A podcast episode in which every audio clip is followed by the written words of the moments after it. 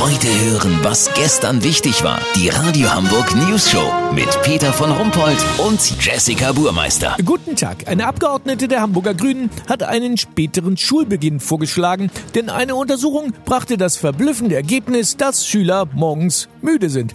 Unfassbar, wer hätte das gedacht. Besonders Jugendlichen soll ein späterer Schulbeginn helfen, da sich mit der Pubertät auch der Biorhythmus verändert. Unser Reporter Olli Hansen hat sich gestern Morgen um acht Mal einen Unterricht in der Mittelstufe des Komateums, einer vierzügigen Stadtteilschule in Ostdorf, angeschaut. Olli, wie ist dein Eindruck? Ja, Peter, ich kann das hier nur bestätigen.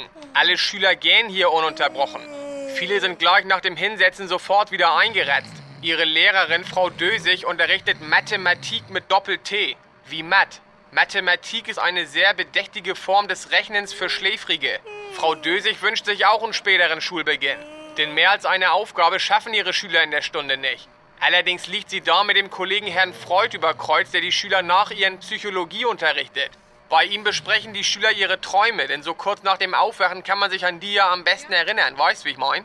Ja, ja, natürlich. Es wird ja nun von Schulsenator Thies Rabe angemerkt, dass ein späterer Schulbeginn um neun auch Unruhe in die Familien bringen würde, weil viele Eltern ja äh, um sieben oder acht ebenfalls äh, schon auf der Arbeit sein müssen. Wie wird das gesehen? Es könnte sein, dass das auf europäischer Ebene geregelt wird, Peter. Zur Sommer- und Winterzeit könnte sich eine dritte Zeit gesellen, die europäische Schlummerzeit. Die läge dann eine Stunde vor der mitteleuropäischen.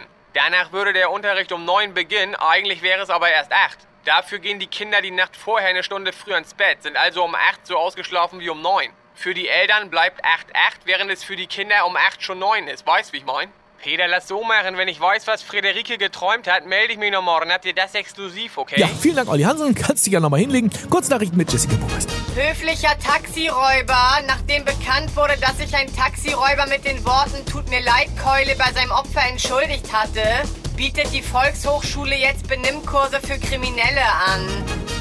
WhatsApp, Nutzer müssen künftig 16 Jahre alt sein.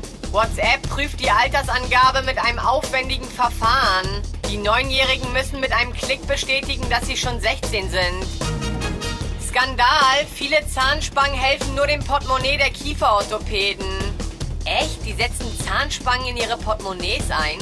Wie krank ist das denn? Das Wetter. Das Wetter wurde Ihnen präsentiert von Kieferorthopädische Praxis Dr. Raffzahn. Bei uns keine Spangenwartezeiten. Das war's von uns. Wir hören uns morgen wieder. Bleiben Sie doof. Wir sind's schon.